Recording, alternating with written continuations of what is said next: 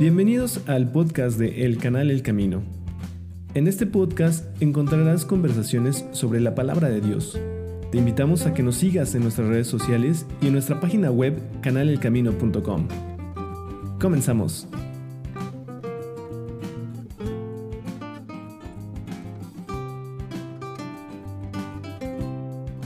Hola, ¿cómo están? Bienvenidos de nuevo a este episodio del podcast El Camino. El día de hoy vamos a, seguir con la lectura que hemos estado haciendo del libro de Juan, del Evangelio de Juan. Y el día de hoy vamos a revisar lo que es el, capítulo 2 de, este Evangelio que es muy, muy, muy importante. Em, anteriormente ya hemos grabado este, este episodio, sin embargo, pues tuvimos algunas complicaciones técnicas, lo, que nos, lo que nos llevó a volver a grabar de nuevo este capítulo. Y bueno, pues de nuevo estoy aquí con Luis. Hola a todos. Luis González. Hola, hola a todos. Y, y pues vamos a empezar con esta lectura. Este capítulo, Luis, fíjate que tiene, está dividido en tres, en tres partes y empieza con las bodas de Caná, después Jesús purifica el templo y al final dice Jesús conoce a los hombres. Hay que recordarles a nuestros escuchas que estos, este, este libro no está como narrado de alguna forma como cronológicamente, pero sí son como varios puntos aquí que, Juan eh, empieza como a, describir, a narrar, ¿no? Para que veamos algunos puntos importantes que vamos a, comentar más adelante. Bueno, voy a comenzar Voy a comenzar, Luis, con, con este primer, primeras partes del versículo 1 hasta el versículo 12. Perfecto. ¿Qué dice lo siguiente? Las bodas de Caná. Al tercer día se hicieron unas bodas en Cana de Galilea y estaba allí la madre de Jesús. Y fueron también invitados a las bodas de Jesús y sus discípulos. Y faltando el vino, la madre de Jesús le dijo, No tienen vino. Jesús le dijo, ¿qué tienes conmigo, mujer? Aún no ha venido mi hora. Su madre dijo a los que servían, Haced todo lo que os dijere. Y estaban allí seis tinajas de piedra para agua conforme al rito de la purificación de los judíos, en cada una de las cuales cabían dos o tres cántaros. Jesús les dijo, Llenad estas tinajas de agua, y las llenaron hasta arriba. Entonces les dijo, Sacad ahora y llevadlo al maestresala. Y se lo llevaron. Cuando el maestresala probó el agua hecha vino, sin saber el de dónde era, aunque lo sabían los sirvientes que habían sacado el agua, llamó al esposo y le dijo, Todo hombre sirve primero el buen vino, y cuando ya han bebido mucho, entonces el inferior, mas tú has reservado el buen vino hasta ahora. Este principio de señales hizo Jesús en Cana de Galilea y manifestó su gloria, y sus discípulos creyeron en él. Después de esto descendieron a Capernaum, él, su madre, sus hermanos y sus discípulos, y estuvieron allí no muchos días. ¿Cómo ves este, esta, esta parte del, de este capítulo, Luis? ¿Qué te pareció interesante de, este capítulo? Sí, bueno, es muy importante, eh, para mí, a mí me parece que es muy importante observar que dice al final, este principio de señales hizo Jesús en Caná de Galilea. Entonces, por esta pequeña frase comenzamos a darnos cuenta de que esto fue uno de los milagros que Jesús hizo que comenzó su ministerio, es decir, previo a este milagro, Jesús todavía no se había revelado públicamente eh, como el Mesías o como un hacedor de milagros. Y eso lo podemos ver también un poquito más a profundidad en el versículo 2 y 3, cuando, cuando la madre de Jesús, que sabemos que es María, este, se acerca y le dice, Jesús, eh, no tienen vino, ¿no? O sea, como diciéndole, échanos la mano porque yo sé de lo que tú eres capaz. Y Jesús le responde, ¿qué tienes conmigo, mujer? Aún no ha venido mi hora. Como diciendo, todavía no es mi hora de que yo empiece a hacer estos milagros en público.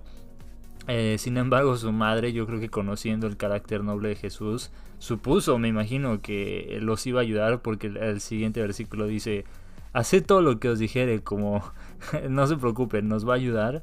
Y, ya en el versículo 7 Jesús empieza a darles este, instrucciones de qué es lo que deben hacer. Tienen estas tinajas de agua y las llenaron hasta arriba. Entonces les dijo, sáquenlo ahora, llévenlo al maestresala. Es decir, este, Jesús le dice a María, todavía no ha llegado mi tiempo. Pero María, pues con fe, ¿no? Como que con mucha fe asume que Jesús sí los va a ayudar.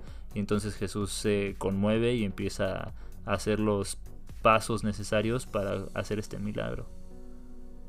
Sí, por supuesto. De hecho, creo que uno de los de los temas de este de estos de estos versículos em, principalmente sería como la cuestión de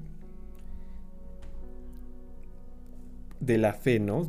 como como, mm. ves esta parte, eh, Luis, de que precisamente como, como comentabas, en este caso María pues tuvo fe y también al final dice que sus discípulos creyeron. O sea, en, mm, ese momento como que se refuerza esta parte, ¿no? Eh, eso para mí me llama pues mucho la atención porque a lo mejor seguían a Jesús en el sentido de, de, que de que a lo mejor ni tenían idea de por qué lo estaban siguiendo, ¿no? O sea, era como, era como de, yo, yo, yo escucho y yo, yo cuando escucho a Jesús, no sé, me, me estoy poniendo a imaginar, ¿no? esta, esta situación de si nosotros eh, como seres humanos, eh, o más bien nosotros eh, en esta época, si, si este, o más bien si nosotros nos hubiera tocado esa época, qué hubiéramos hecho, ¿no? Hubiéramos creído así y, es posible que pues ellos lo seguían simplemente por, pues, por, por, fe, por pura fe, sin ver ni siquiera milagros, ¿no? Y este, y cuando vieron esto, pues al parecer pues fue algo que se maravillaron bastante. Y fíjate, recuerdo cuando estábamos platicando el, en la ocasión pasada que grabamos este capítulo, que bueno, que tuvimos esta complicación y por eso no lo subimos. este, recuerdo que te comentaba que, este, este pasaje de, la Biblia o este acontecimiento es muy reconocido en, a, muchas personas, ¿no? o sea, por ejemplo... Es muy famoso.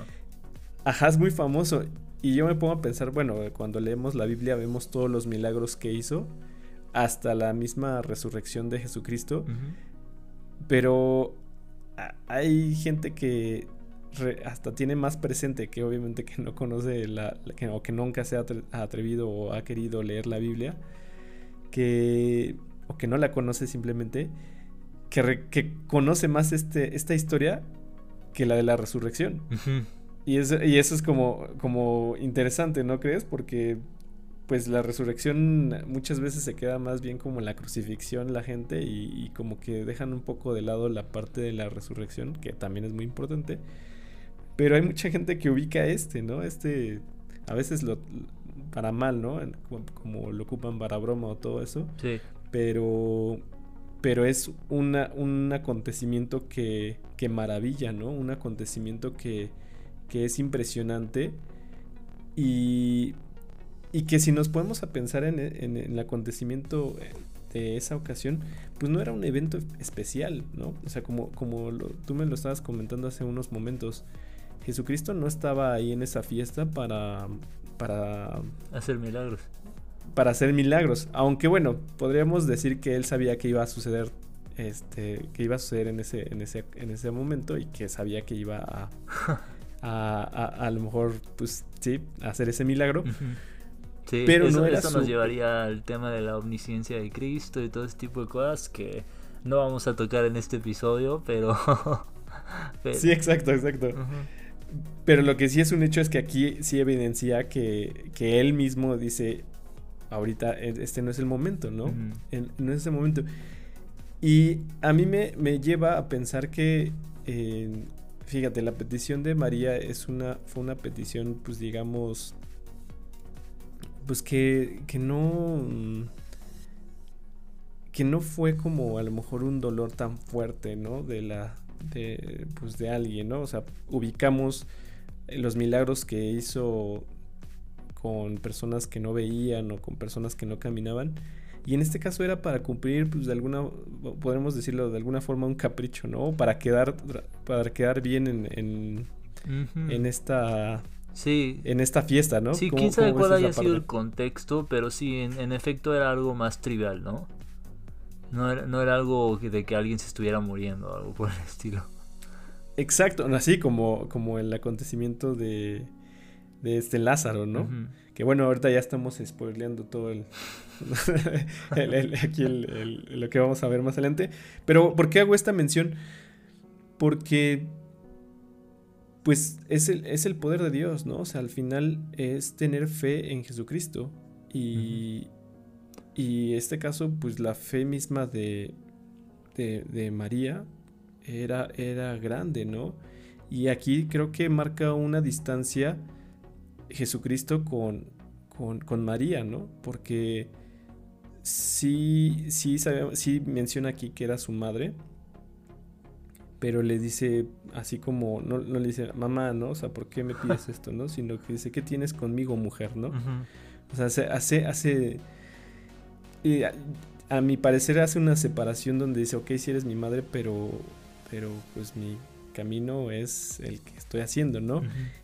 Y, María también le da como su lugar, ¿no? En, el sentido de, que sabía y reconocía el poder que tenía Jesucristo. Sí, exactamente. y me gusta lo que dices de que esto no era algo, no fue como una petición acerca de algo grande, porque de cierta forma nos hace darnos cuenta que con fe podemos ir a Jesús a pedirle tanto cosas muy grandes como cosas muy pequeñitas, ¿no? O sea, Señor, dame hoy mi pan de cada día. Señor, este que mis pantalones estén este, listos mañana que los necesito para una reunión de trabajo. O sea, cosas así pequeñitas. O también, Señor, ayúdame a combatir este cáncer. Señor, ayúdame a, a, sacar adelante a mi familia. Cosas más grandes, ¿no? Sí, y sí, concuerdo completamente contigo, ¿no? Y al menos en mi experiencia eh, con estos años que llevo este, creyendo en Jesucristo, pues sí, sí he hecho esto, ¿no? O sea, puedo, puedo aceptar que también le he pedido para cosas como a veces un poco, pues que se podrían percibir como pequeñas, ¿no? Ajá. Pero, pero en lo personal a mí me han hecho como, como que la suma de esas cosas me han hecho tener más, más fe y más confianza y ponerle mi confianza en él. Y no en, yo ver las cosas a, resolver, ¿no? O sea, o sea, justo como dices, ¿no? Si yo le encargo la. Si yo le dejo el poder a Dios de que resuelva lo más mínimo de mi vida, pues también se lo dejo para las grandes. O sea, para, para las grandes y para las pequeñas, ¿no? Sí. Y pues sí, está perfecto este. No sé si quieras comentar algo más de estos, de estos versículos. Sí, una cosa que habíamos comentado la vez pasada y que me gustó mucho y no me quedaría que se que no me gustaría que se quedara fuera. Fue que Em, hicimos el análisis de cómo, este, pues nosotros sabemos por lo que vimos en el, podcast anterior con respecto al capítulo 1, que Juan el Bautista estaba bautizando con agua. Pero pues nosotros sabemos que eh, como cristianos eh, somos limpios de nuestros pecados no por agua, sino por la sangre de Jesucristo. Y entonces, si este es el principio, esto es, este es el acontecimiento que marcó el comienzo del ministerio de Jesús, me llama la atención que hace esta simbología de convertir agua en sangre, ¿no? Como diciendo de ahora en adelante, ya ustedes no se van a limpiar con agua, sino con mi sangre. Porque pues sabemos que en la Biblia muchas veces el vino representa la sangre. Sí, cuando estaban tomando en la, última cena, ¿no? Este, Te refieres a ese apartado donde, donde, donde Jesús les dice que ese, ese, ese vino será su sangre, ¿no? Exactamente. Sí, tiene, tiene, tienes, tienes este, razón, eso lo habíamos comentado la, la ocasión pasada. Pues, ¿qué te parece si continuamos, Luis, con los versículos 13 al 22? Perfecto, déjame, te, te, apoyo leyéndolos y vamos a echárnoslos. Dice, el, título de este pasaje es Jesús purifica el templo. Y empezamos en el versículo 13, donde dice, Estaba cerca la Pascua de los judíos y subió Jesús a Jerusalén y halló en el templo a los que vendían bueyes, ovejas y palomas y a los cambistas ahí sentados. Quiero ahí detener un segundito, nada más rápido, porque creo que vale la pena resaltar que durante la Pascua los judíos tenían que ofrecer un sacrificio eh, de un animal, este, eh, a, Dios. Entonces es por eso es que resalta que estaban vendiendo bueyes, ovejas y palomas, porque venían judíos de muchas partes, algunos desde muy lejos.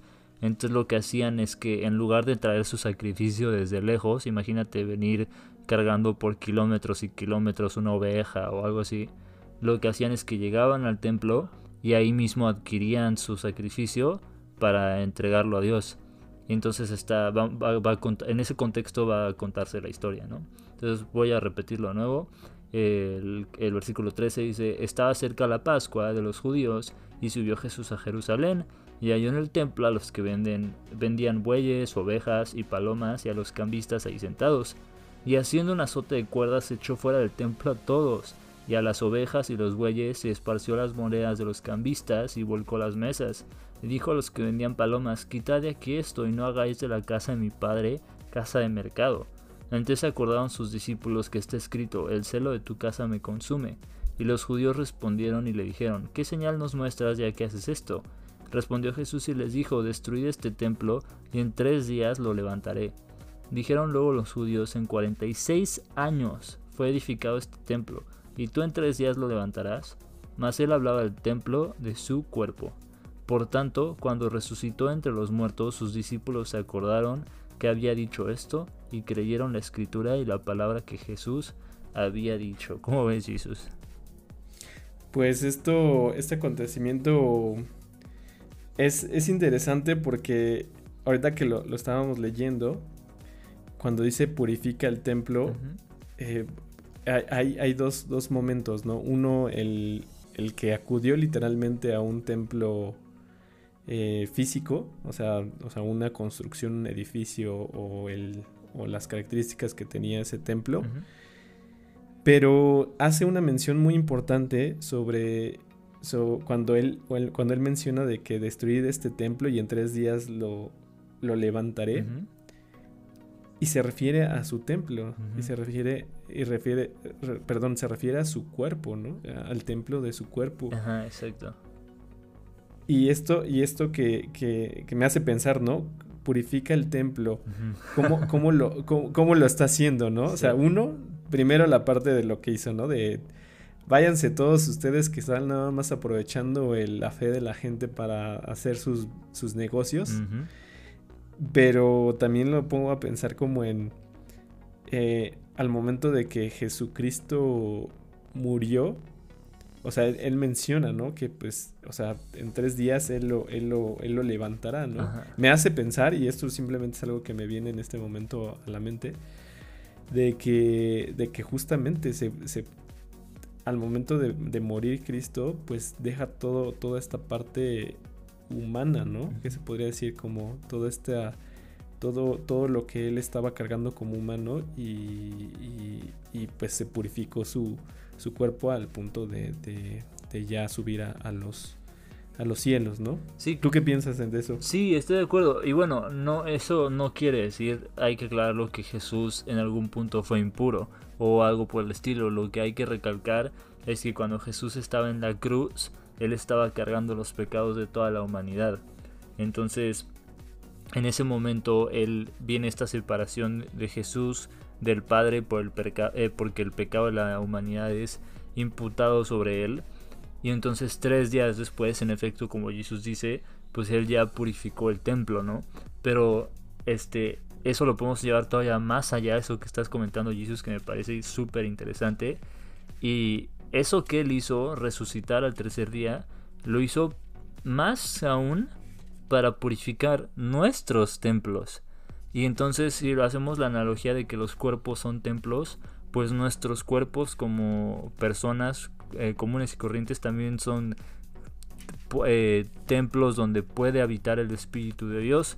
Pero antes de, antes de que pueda habitar el Espíritu de Dios, este, nosotros ahí tenemos el corazón lleno de, pues de es como un mercado nuestro corazón, ¿no? Tenemos ahí cuantas cosas, ídolos, este, el amor al dinero, el amor a la vanagloria, el amor a, a tantas cosas que está ahí en nuestro corazón.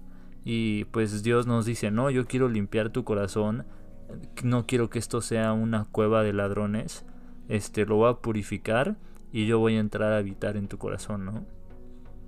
Está, bueno, a mí me, me gusta esta, esta explicación que estás dando. eh, porque, pues sí, sí, de hecho, en el capítulo 3, que lo vamos a ver en el próximo capítulo, digo, en el próximo episodio del podcast, eh, cuando le preguntan ¿no? a Nicodemo sobre el nacer de nuevo, ¿no? Mm. Es- es- es- es- creo que tiene mucha relación con lo que está diciendo. Y me llama la, la- me, me causa curiosidad y duda, no sé si tú podrías responder esto. Fíjate que ahorita estoy leyendo, bueno, ahorita que estaba viendo la, la Biblia en este, en este apartado, en- dice que estaba cerca de la, la Pascua de los judíos y subió Jesús a, Jerusalén. Hay, hay varios como años en los que, bueno, fueron al parecer tres años en los que hizo su ministerio Jesucristo, Ajá. es lo que tengo entendido. Pero aquí, aquí es donde dice eh, que purificar el, el templo, en, bueno, tanto Mateo como, como Lucas eh, dejan como un poquito más casi al, al, al final estes- estos, este, este pasaje en específico, ¿no? Y me hace pensar eh, que esto fue casi cuando, cuando ya iba a, mm, eh, a prepararse para precisamente para los días de la Pascua, cuando fue en las épocas en las que, en las que él, él fue crucificado. Mm. Pero no sé, no sé si tú, tú tendrás esa, esa respuesta, Luis, porque ahorita me llamó mucho la atención. Ese, eh, ese- No, es una muy buena pregunta. Detalle. Sí, es posible que, que, como tú decías, que Juan lo esté comentando de manera no cronológica eh, y entonces haga referencia a ese suceso que después los otros evangelistas lo ponen después. Pero también es posible que hayan habido dos ocasiones en las que Jesús haya purificado el templo, que no está, no está por demás creerlo, pero no sé, tendríamos que investigar, ¿no? Este, Sí, sí, sí, es lo que, lo que me llama la, la atención ahorita justamente por esto. Digo, Juan es claro al momento de ponerlo como en el en el, en el, en el capítulo 2, porque él busca que, que comience así, ¿no? O sea, comienza, comienza con, no con una cronología, pero sí es bastante interesante cómo lo, Sí, Juan, cómo lo va Juan narrando. va Juan. narrando por temas más que por cronología. Y, y precisamente creo que ahorita, para terminar esta parte, este pasaje y ya irnos a la parte final, este, creo que este pasaje está fundamentalmente enseñando dos cosas. Claro que la Biblia siempre tiene más y más y más profundidad, que es impresionante, pero bueno, creo que de a mínimo puedo detectar dos cosas que está enseñando este pasaje. La primera, que es muy muy directa, es que a Jesús no le gusta cuando las personas abusan y se aprovechan de la fe de las personas. Entonces, cuando él ve que viene gente sincera desde muy lejos a pagar su sacrificio a Dios y que la gente está ahí abusando de ellos y subiéndoles el precio y queriendo negociar con su fe, pues Jesús se molesta mucho y los saca a todos de ahí, ¿no? Y les dice, este, no hagan de mi casa, de la casa de mi padre, pues una casa de mercado.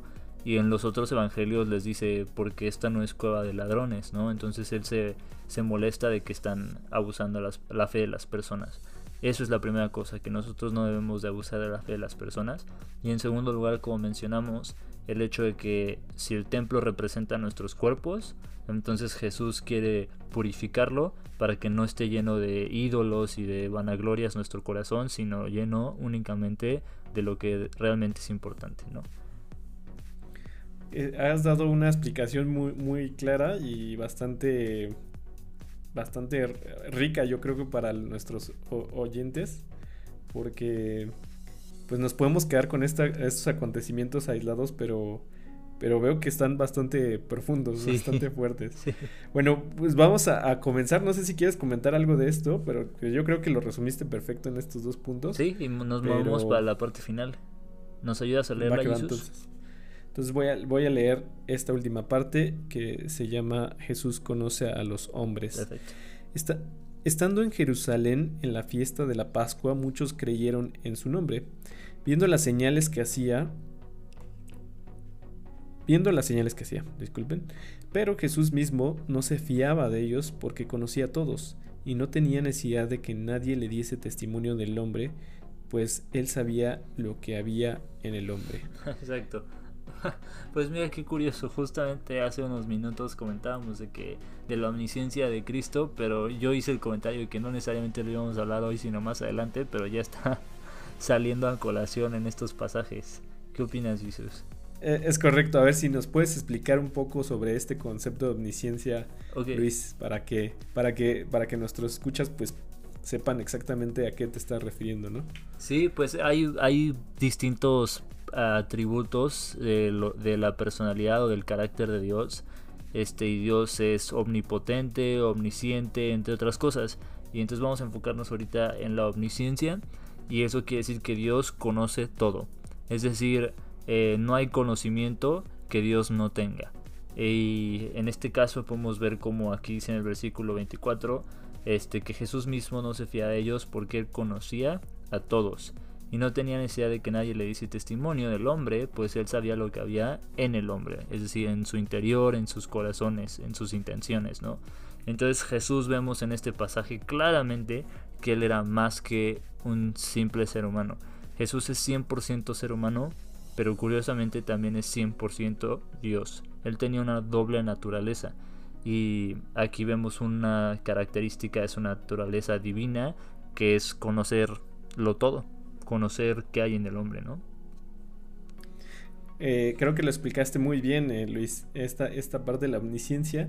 Y fíjate que yo, ahorita que en esta ocasión que estamos leyendo este capítulo, recuerdo cuando lo estábamos viendo la otra vez, veía como más otras cosas, pero ahorita lo estoy leyendo más como esta estructura o, tratando de entender como las intenciones del, autor. Y en este caso, Juan, ¿no? O sea, me llama mucho, en verdad, mucho la atención eh, cómo va estructurando. ¿Y sabes por qué surgió esta, esta, mm, esta esta curiosidad, o mejor dicho, este enfoque que ahorita estoy viendo cómo lo está narrando, porque el día, el día, el día, no sé qué día de la semana pasada, no recuerdo muy bien, eh, eh, vi en un nuevo capítulo una serie que, que tú me recomendaste, por cierto, que se llama The Chosen. sí, ya, Entonces, ya salió un este, nuevo capítulo de la segunda temporada. Ya, ya salió un nuevo capítulo de la segunda temporada y justamente empieza eh, Juan este, como escribiendo justamente este evangelio. y, bueno, o sea, es una serie, no es este, está inspirada, ¿no? No significa que así fue el acontecimiento. Sin embargo, me, a mí me agradó mucho también cómo lo empezaron a, a, proyectar porque eh, en la parte, en la primera, en la que vimos del capítulo 1, pues decías que quiero que, Dice, ¿con, qué empezamos? Dice, ¿con, qué, ¿con, qué, podemos empezar? con, qué empiezo a escribir, no? El, el Evangelio. Sí. Y dice, pues desde el principio. Entonces, desde el principio dice, no, pues ¿cuándo, no? O sea, desde la genealogía. Y dice, no, eso lo va a hacer eh, Mateo. Mateo se va a encargar, ¿no? Y sí lo hace, ¿no? Bueno, obviamente esto está basado más bien en los evangelios, esta historia de, de esta serie. Sí, claro. Pero pero me, me, ahorita recordé mucho. Y pensando en esta, en esta cuestión de, de cómo Juan justamente aquí aclara, ¿no? O sea, lo que acabas de decir es un punto clave. Está dando las naturales, la, pues parte de la naturaleza que es Jesucristo, ¿no?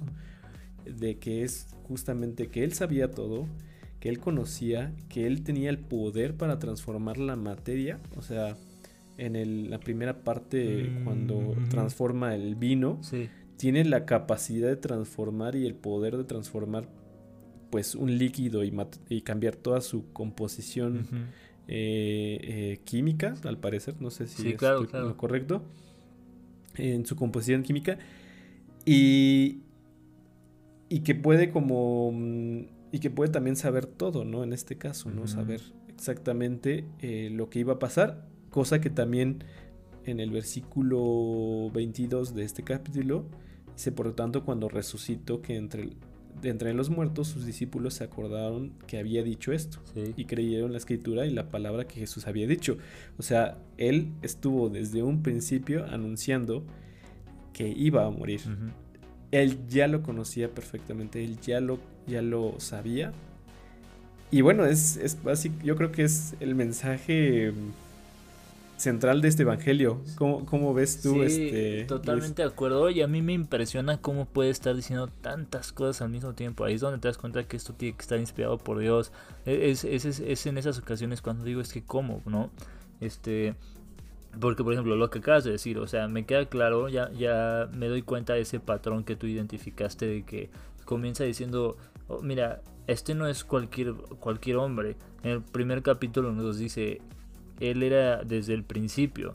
Luego el capítulo 2 empieza a decir, y por ejemplo, él tenía la capacidad de transformar la materia, pero no solo eso, él también sabía lo que había en los corazones de los hombres. Entonces está haciendo como un argumento entre líneas.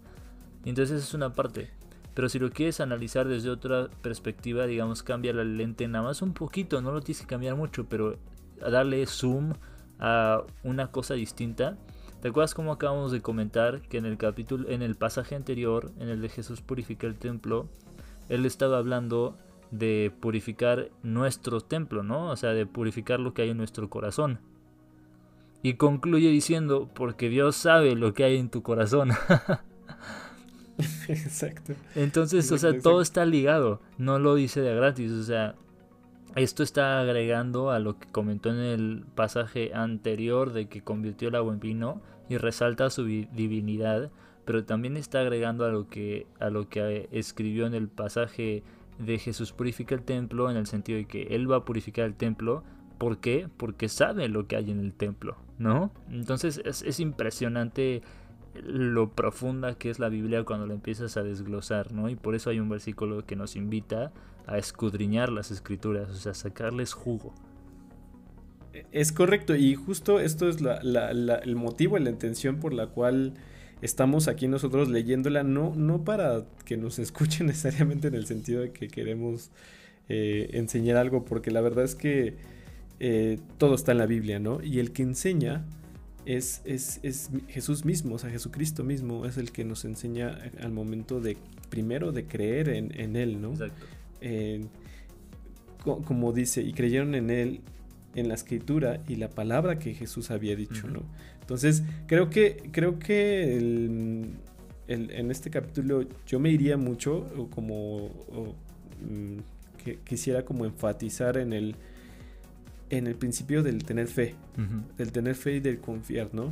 Jesús hizo, aquí como vieron, hizo cosas, ¿no? Hizo acontecimientos, pero a lo mejor eh, podríamos pensar, no, pues es que esas cosas, pues, este, el, pues esa la vieron ellos, pero, o sea, tratamos a lo mejor de darle explicaciones eh, de algún modo, ¿no? O sea, tratamos de darle explicaciones de qué está pasando, ¿no? Sí. O podemos ser, o, o podemos ser como los, los, los que le respondieron a Jesús de, de, de que de los judíos que le dijeron que qué señal nos muestras ya que haces esto, ¿no? O sea, como dinos qué, qué, qué vas a hacer, ¿no? Sí. Y, y ellos todavía escépticos decían, ¿no? O sea, o sea, en 40, en 46 años fue edificado este templo y tú en tres días lo levantarás.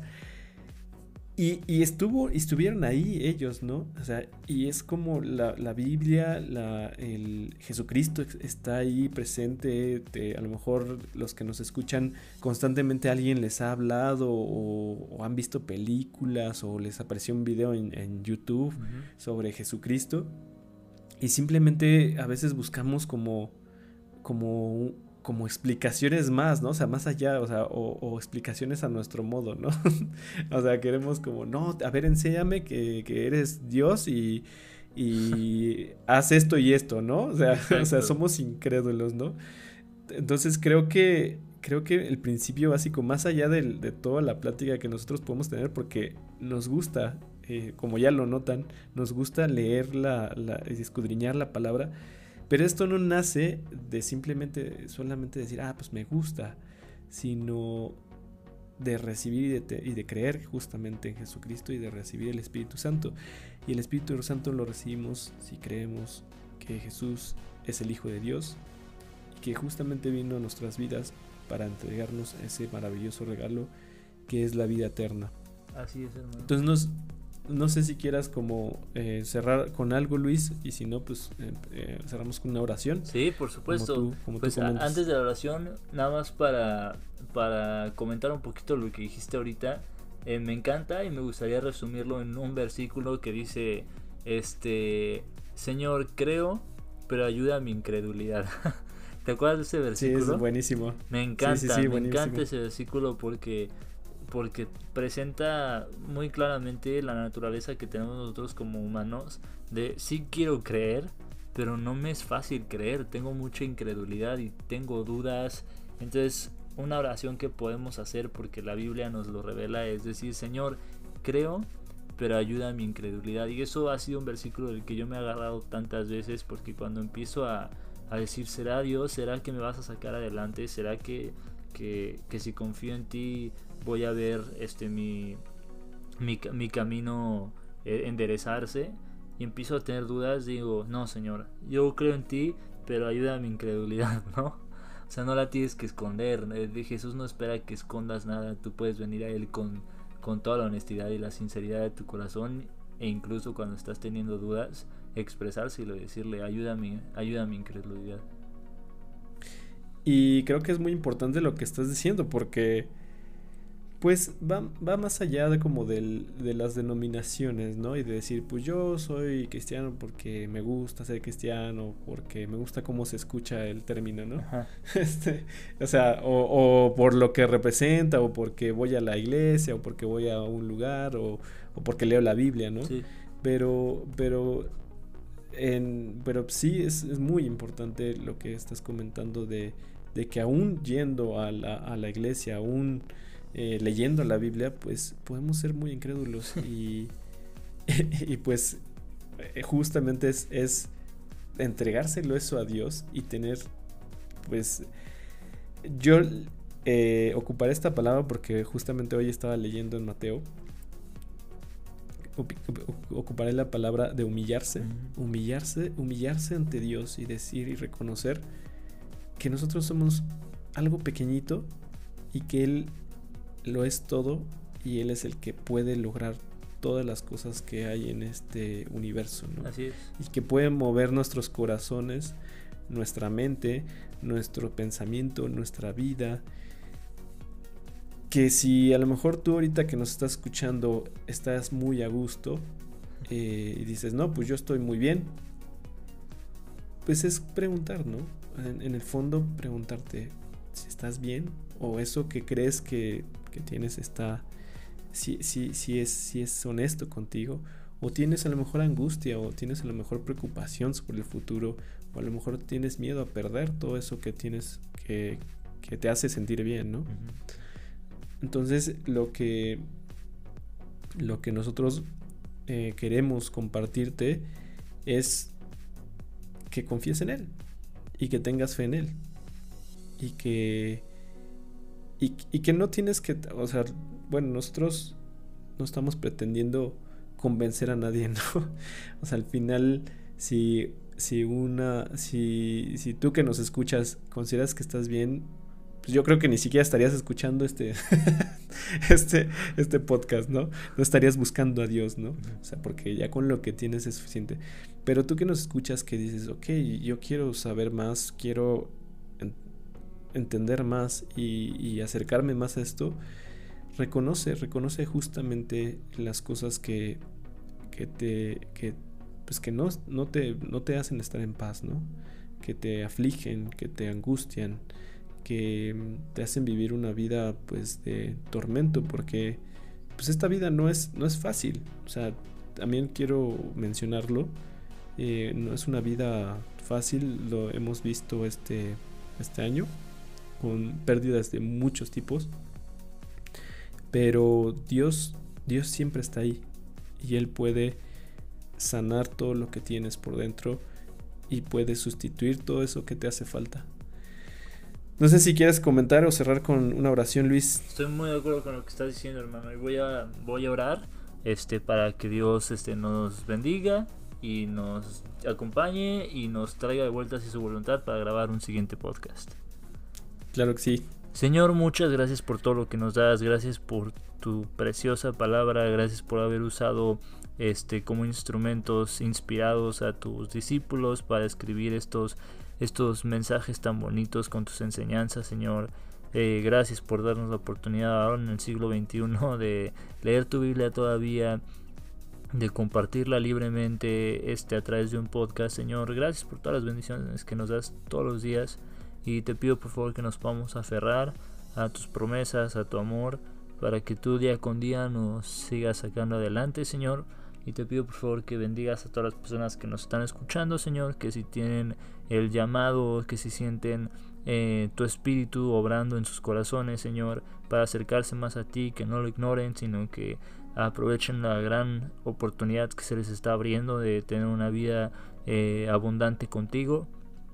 Y te pido por favor que nos protejas a todos, Señor, eh, que se haga tu voluntad tanto en el cielo como aquí en la tierra y que si es tu voluntad nos tengas de nuevo grabando un podcast para dar gloria a ti, a tu Hijo, al Espíritu Santo, este y que podamos aprender de tu palabra, Señor. Te damos muchas gracias en nombre de tu Hijo Jesucristo, nuestro Salvador. Amén. Amén. Y bueno, pues esto es todo por el día de hoy en este capítulo 2 del, del, podcast y también del capítulo del Evangelio de Juan. Y pues queremos eh, invitarlos a que sigan eh, pues sintonizando este, este canal de Spotify o en, el, o en la plataforma en la que ustedes escuchen. Y que también sigan nuestras redes sociales. tenemos una página que se llama canalcamino.com, donde está concentrado prácticamente todo el contenido que hemos hecho. Algunas cosas que hicimos, que hemos hecho, como compartir a lo mejor un día en, en, un, en un, bosque o, en, o, en, otros lugares, ¿no? Entonces, eh, hemos hecho también eso, pero hay otro contenido en donde hemos compartido lo que ha hecho Dios en nuestras vidas y algunas lecciones que hemos aprendido también. Eh, síganos y pues esto sería todo y nos vemos hasta la próxima.